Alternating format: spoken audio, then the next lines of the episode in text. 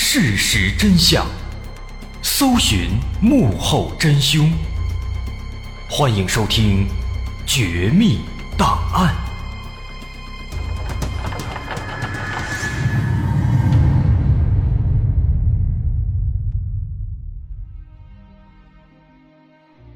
还原事实，探索真相。欢迎来到今天的《绝密档案》，我是大碗。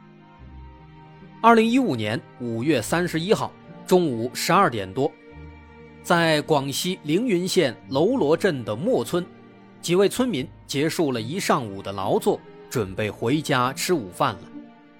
他们从山上慢悠悠的下来，在他们的必经之路上啊，一条山路旁边。有一个无底洞，说是无底洞，其实这个洞到底有没有底，其实谁也不知道。由于特殊的地质构造等等原因，在当地的山上经常会发现这种非常深的洞口，就像是一口井，冷不丁的出现在草丛里。如果对地形环境不熟悉，很容易发生危险。对此，当地村民都已经见怪不怪了。大家都知道，这些洞往往非常深，所以一般都会在洞口摆上几块大石头，以提醒其他路过的人们。这天中午，当这些村民路过这个无底洞时，其中一个年轻的小伙子突然来了兴趣，他走过去想看一看这无底洞到底有没有底。结果他刚刚走过去看了一眼啊，就立刻吓得跳了回来。原来，在这口无底洞的内壁当中，竟然躺着一具男性尸体。慌乱之中，大家马上报了警。警方赶到之后呢，首先就对这个无底洞的情况做了研究。经过一番观察和测算，发现这无底洞其实呢是有底的，洞的内部空间就像是一个葫芦，葫芦嘴儿也就是洞口。直径大概在一点五米，葫芦的长度也就是洞的深度大概在九米左右，而那具尸体呢，他就躺在葫芦中间的这个葫芦腰的位置上。后来民警们又调来了好多种工具，下到洞中，把这尸体从里面运了上来，这才得以看清这个死者到底是一个什么状态。发现。这是一名四五十岁左右的中年男性，他全身几乎赤裸，只穿了一条内裤，面部呢遭到了严重的磨损，已经无法辨认他的样貌。这样的尸体状态引起了警方的兴趣，因为这样的特殊状态其实传达了很多内容。首先，经过尸检，警方发现啊，死者的死因。是机械性窒息，他的颈部也存在明显的勒痕，这说明他是被勒死的。但同时呢，刚提到死者面部遭到严重的毁损，看起来应该是被土块或者石块不断的摩擦，导致尸体几乎毁容，无法辨认。那么这就意味着凶手和死者应该是认识的。凶手为了防止死者的身份被查清，对尸体做了毁容，进而也可以防止自己被警方追查到。其次呢，通过尸检啊，还发现了很有趣的一点：死者体内含有一些剧毒物质，这种物质叫做钩吻碱。这个钩吻碱是从一种叫做钩吻的植物当中提取出来的，钩吻被当地人。称作断肠草，因为误食断肠草而中毒的事情，在当地其实是时有发生的。这种毒素吃下之后呢，肠子会变黑，并且粘连在一起，人会腹痛不止，最终死亡。那么，这其实就产生了一个疑问：既然已经下了毒，为什么还要动手去勒死这个受害者呢？这一点确实很值得研究。警方认为有两种可能性。首先，第一种，可能一开始啊，凶手确实打算下毒毒死受害者，但是后来呢，可能因为毒性不够强，因为体内发现的毒素啊，其实也不是特别多，能不能毒死人还真不好说。当然，也可能是出于某种其他原因，导致受害者没有死，所以凶手又选择去勒死受害者。另外，第二种可能性，也有可能啊，是有两个人同时想置受害者于死地，一个人选择下毒，另一个人选择勒死。当然，不管是哪种可能性，要想搞清其中的缘由，最重要的前提就是查清死者的身份。但是死者他已经被毁容了，这就让寻找尸源的工作变得有些困难。此外，经过尸检得知，死者死亡时间在一个星期以上，这也增加了警方办案的难度了，因为这意味着凶手很可能已经逃离当地了。好在经过之前的分析，警方已经基本确定了死者和凶手应该是认识。这不仅仅是因为凶手故意毁容，除此之外呢，不论是下毒还是勒死。这往往都需要凶手和死者有近距离接触，并且死者还不会有太大防备。那么这就都意味着凶手和死者应该是认识，甚至有可能哎关系还比较近，对方没有防备。那么由此，再从凶手的抛尸地点来分析，这个无底洞呢，虽然它就在路边，但这条路啊，它不是大路。而且周围是杂草丛生，非常隐蔽。如果是外地人，应该是不会想到把尸体丢在这里。那么这也就意味着凶手应该是当地人。根据这条结论，再结合凶手和死者可能认识，那么也就表示死者可能也是当地人，至少他应该也生活在周边的其他村镇里。所以如此一来。警方的搜查范围也就可以大大缩小了。警方打算先从附近的村庄开始盘查，看看最近一段时间有没有人员失踪的情况。而这一查呢，果然发现啊，人员失踪还真的有。不仅如此，没过多久，让警方想不到的是，凶手竟然还主动来投案自首了。而这还不算完。直到这个时候，警方才发现啊，这竟然是一起案中案，其背后的故事还真的有点复杂呢。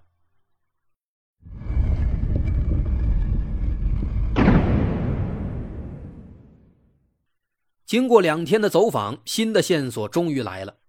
附近一个村庄里，有一位老太太告诉警方，自己的儿子前几天和朋友出去喝酒，但是一个多星期了，一直没回来。这个老太太的儿子叫做黄雨爱，四十一岁，在家务农。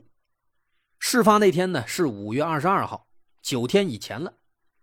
当天下午，黄雨爱正在家里歇着，村子里面有一个叫程度玉的男子来家里找他，说要一起去喝酒。黄雨爱啊，他本来就比较贪玩、懒惰，老母亲就不太想让他去，可是黄雨爱没有听，而是自顾自的。和那个程度玉一起离开了，可没想到黄雨爱竟然一去不回，再也没有回来。这几天，老太太也一直在到处寻找，可是一直没有结果。从这老太太的讲述来看啊，不论从年龄还是失踪的时间来判断，她的儿子黄雨爱和这个死者的情况好像都比较一致。老太太对黄雨爱的一些描述呢，也和死者都是比较相符的。于是警方就对老太太和死者做了 DNA 比对，而最终的结果呢，不出所料，那名死者就是老太太的儿子黄雨爱。既然如此，那么当天叫黄雨爱出去喝酒的程度玉就有非常大的嫌疑了。不过奇怪的是啊。正当警方向老太太询问这个程度玉的情况时，老太太却表示：“我知道是谁杀害了我儿子。”这是怎么回事呢？原来啊，就在前段时间，黄雨爱曾经和母亲说过，说如果之后自己出了某些意外，那么一定是谭六干的。所以说，黄雨爱知道自己之后呢可能会出事并且他还很清楚，如果自己出事那么一定是一个叫谭六的人干的。那么这个谭六是谁呢？很遗憾，老太太也不认识。但至少现在啊，已经出现了两个重要的人物了，一个程度玉，一个谭六。前者是导致黄雨爱失踪的直接诱因。后者是黄雨爱亲自预言的凶手，那么程度玉、谭六和黄雨爱之间又是什么关系呢？这是一起合伙杀人案件吗？正当警方对程度玉和谭六展开调查时，在案发一个多星期以后，二零一五年六月十号，作案的凶手啊，竟然直接来到派出所。投案自首了。更让警方感到震惊的是，这起案件的凶手远远不止程度玉和谭六，竟然一共有四个人。当然，程度玉和谭六的确都是其中之一。谭六的大名叫做谭昌波，此外还有谭昌波的妻子曾凤鸣和程度玉的女朋友黄彩珠，这两对男女是亲戚关系。程度玉和谭昌波是同父异母的兄弟，谭昌波是哥哥，四十一岁；程度玉是弟弟，三十岁。此时，这四名案犯主动投案自首，让警方颇感意外。而更让警方感到意外的，其实是这起案件的复杂程度。要想说清这起案子，咱们还要把时间再往前推半年，从二零一四年的十二月三十号开始说起。在那天早晨，当地警方接到一起热心群众的报案，有人在盘山公路的山坡下方发现了一辆侧翻的摩托车，距离车子不远处还有一名男子满脸是血躺在地上，看起来伤得非常重，已经陷入了昏迷。接到报案之后，警方迅速呼叫了医护人员，并且马上赶到现场。但是非常可惜，这名男子已经死亡了。经过法医初步判断，这名男子的死亡时间不超过二十四小时，看起来应该死于昨天晚上或者昨天下午。他的死因是头部遭到撞击导致的颅脑损伤。看到这样的现场，再根据以往常见的一些案例啊，警方第一时间认为，这应该是一起意外事故，可能是路面不平，骑车时速度太快导致翻车，酿成了悲剧。除了这种情况，如果是酒后骑车迷迷糊糊，越骑越膨胀，也经常会酿成这样的惨剧。而进一步的尸检也印证了警方的猜测。在这名男子血液中发现了大量酒精，这说明他应该是酒驾导致了翻车，连车带人直接掉下悬崖。过程中，他的头部撞到了石头，导致死亡。那这个情况啊，那就有些惨了啊！酒后骑车，这怪不得别人啊。警方只能把这尸体安顿好，又帮着把摩托车拉回去，接着。开始寻找家属。不过啊，就在收拾现场的时候，细心的民警发现，这辆摩托车的右侧以及离合器的位置，发现了明显的新鲜的刮蹭痕迹，而且在刮蹭痕迹上面还残留着一些绿色油漆。这辆摩托车是红色的，所以很明显。这辆摩托，它应该是和其他车辆产生了刮蹭或者撞击，而那些绿色油漆呢，就是对方的车上留下的。既然如此，那这应该就不是一起简单的酒后骑车所引发的事故了，这很可能是一起交通肇事并且逃逸的刑事案件。只不过呢，恰好死者当时喝了酒，这差点混淆了警方的视线。但麻烦的是啊，在这样的盘山公路上，肇事逃逸了，还真的很难去追查。那公路上没有监控录像，而且每天来来回回的车辆有很多。目前只知道这个肇事车辆上有绿色油漆，可能还会存在撞人留下的痕迹，但是仅仅凭借这两点是很难进一步的去锁定目标的，这让警方有些头疼。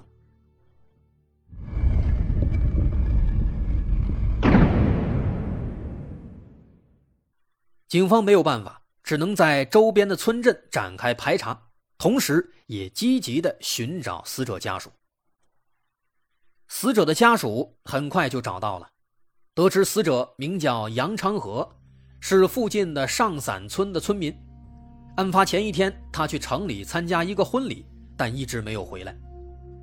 现在看来啊，这个杨长河应该就是在婚礼酒席上喝多了，又在回家途中。不幸发生了交通事故，并因此丧命。不过，现在虽然这死者的身份是查清了，可肇事司机到底是谁，警方却一直没有眉目。毕竟，案发现场的环境实在是过于恶劣，每天有大量汽车经过，即便有残留的线索，也早就被破坏了。随着时间一天一天的流逝。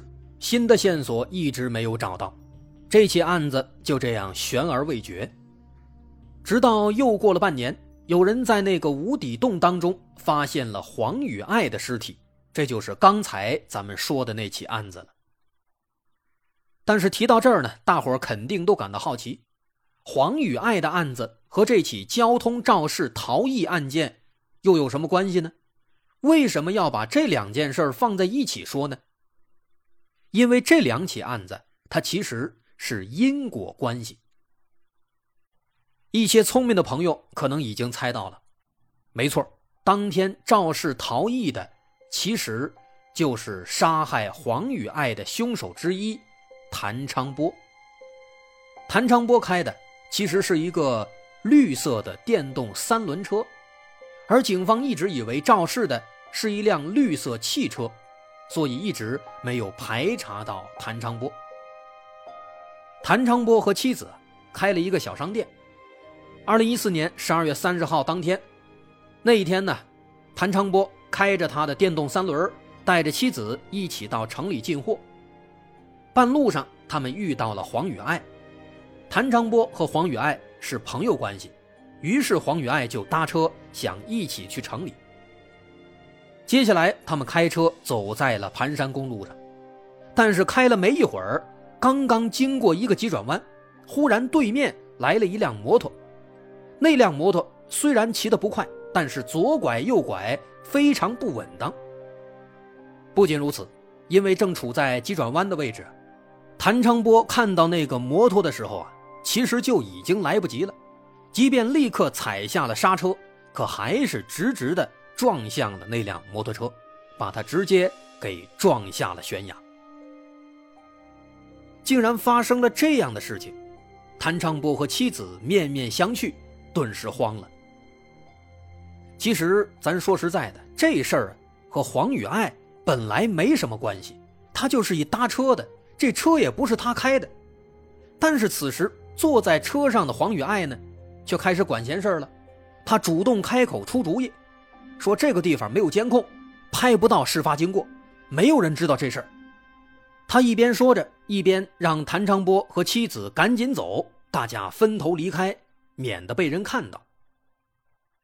就这样，谭昌波和妻子听了他的建议，慌慌张张的开车离开了。而黄雨爱呢，又独自找了一辆其他的车，自己单独进城了。其实这个事儿啊，就是黄雨爱瞎掺和。他呢，就是打算热心肠出主意，但是他自己万万不会想到啊，正是因为他自己出的这个主意，间接导致了他日后惨遭杀害。这又怎么说呢？其实啊，自从出了这起车祸，尤其是在警方介入开始在周边展开排查之后，谭昌波的心里就一直惴惴不安。一方面，警方确实排查过他家的情况，幸好他的车呢是电动三轮车，暂时没有被怀疑。另一方面呢，他和黄雨爱的关系啊，其实非常一般，而且说实在的，这事儿和黄雨爱又没关系，人家确实也没有必要帮他瞒着，他也特别害怕黄雨爱说出去。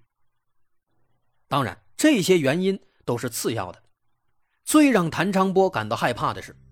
在事发以后啊，他发现黄雨爱这个人其实非常不靠谱。这个人属于那种特别爱显摆、爱逞能，而且非常喜欢喝酒。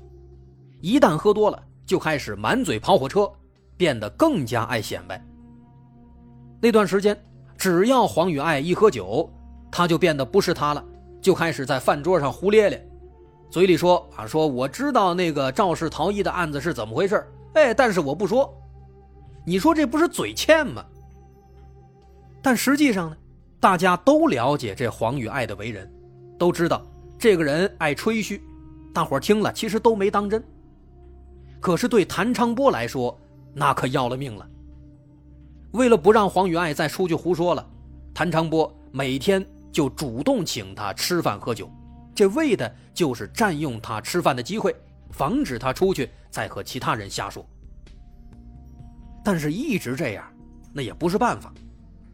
而且随着时间推移，黄雨爱渐渐的也意识到了自己这已经拿捏住了谭昌波的命脉了，于是他开始更加肆无忌惮。要说骗吃骗喝，这仅仅是一方面，他还经常以此为要挟，向谭昌波借钱。这名义上是借呀。其实压根儿他就没打算还，而这还不是最过分的。这个谭昌波的媳妇儿啊，长得挺漂亮。有一次，这个黄雨爱趁着谭昌波不在家，甚至直接闯进家中，强奸了谭昌波的妻子。谭昌波后来知道了，但是敢怒不敢言啊。黄雨爱也由此尝到了新的甜头，于是后来。又连续两次强奸了他的妻子。对于一个成家的男人来说，这样的事情那可是大忌呀！更何况还发生了三次，妻子三次被强奸，谭长波终于忍不住了，忍无可忍，无需再忍。为了报夺妻之仇，也彻底要铲绝后患，谭长波最终决定要杀掉黄雨爱。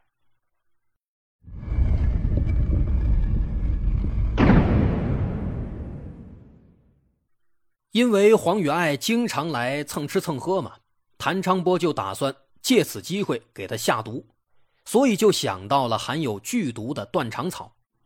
可是他自己不认识断肠草，于是就拜托同父异母的弟弟程度玉来帮忙寻找。但是程度玉他也不认识，于是他就让自己的女朋友去找。本来他女朋友是不愿意的，毕竟这是犯罪呀。不过，在程度玉的多次劝说下呢，他最终还是答应了。与此同时，既然已经下定决心要除掉黄雨爱，谭长波对他也就不再百依百顺了，甚至有时态度还非常恶劣。可能这种态度上的明显的转变，也让黄雨爱意识到了不对劲，所以他就提前告诉母亲说，如果自己出事了，那么一定就是谭六干的。再往后，二零一五年五月二十二号这天，程度玉假装邀请黄雨爱喝酒，在饭桌上给他喝下了装有毒素的啤酒，但是因为毒素含量不够，所以黄雨爱并没有被毒死，而是一直肚子疼，在桌上嗷嗷直叫，这显然就打乱了谭昌波的计划。于是慌乱之中，他抄起一根电缆线，死死勒住了黄雨爱的脖子，直到他窒息死亡。随后，兄弟二人把黄雨爱的尸体运到山里，用石头给他毁了容，接着扔进了无底洞当中，直到最终被路过的村民发现了。而谭长波他们之所以后来又主动投案自首，很大程度上是因为黄雨爱的事情给了他们一个警告。自从案发之后，他们整天担惊受怕，而黄雨爱那张大嘴巴更加让他们意识到，要想人不知，除非己莫为。起初，他们以为除掉黄雨爱就能让这件事情彻底烂在肚子里，可没想到黄雨爱早就意识到了不对劲，还专门告诉母亲，如果自己遇害，就一定是谭六干的。这件事在警方调查时传到了谭昌波的耳朵里。更加让他坐立不安了。再加上，在得到黄玉爱母亲提供的线索之后，警方已经开始着手调查程度玉和谭六的情况了。因此，最终在妻子和弟弟程度玉的劝说下，他最终选择投案自首，希望争取宽大处理。但他到底还是太天真了。先是肇事逃逸。后又蓄意谋杀，现在倒想起来宽大处理了，那早干嘛去了？最终的结局其实是显而易见的，最终百色市中级人民法院以交通肇事罪和故意杀人罪数罪并罚，判处谭昌波死刑，其他三名罪犯也分别被判处了三年到无期不等。那这起案件到这儿也算是画上了一个句号。其实，在全部讲完之后啊，回过头来咱们再看看这起案子，是很值得思考和分析的。尤其需要注意的是，这起案件当中的两名死者，他们的死亡其实都存在一定程度上的咎由自取。首先，第一起交通肇事案件，杨昌和酒后驾驶摩托构成酒驾，这不仅违法，更是一种漠视自己生命的。危险行为，在这样的情况下遭遇车祸，肯定是可以预见的。简单点说啊，杨长河因为交通事故死亡，其实是有点活该的。其次，相比之下呢，黄雨爱虽然要更惨，但是他的行为其实也更加可恨。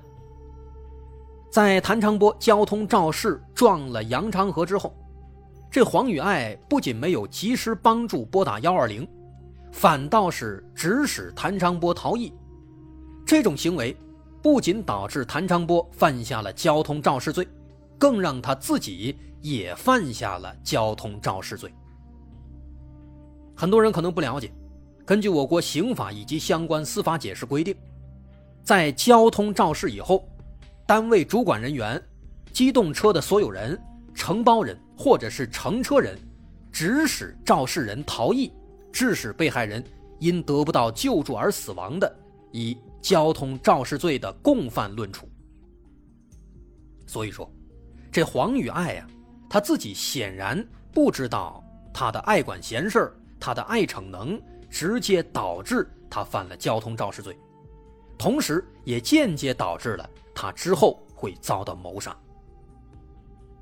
之所以说是间接导致，因为谭长波一开始其实并没有起杀心啊，但黄雨爱他偏偏是仗势欺人，蹭吃蹭喝也就算了，关键他还强暴了人家老婆，这不得不说啊，这确实就是咎由自取。好，我是大碗，今天这案子咱们就说到这儿，感谢大家收听，如果您喜欢，欢迎关注我的微信公众号。在微信搜索“大碗说故事”，点击关注即可。我是大碗，感谢收听，咱们下回再见。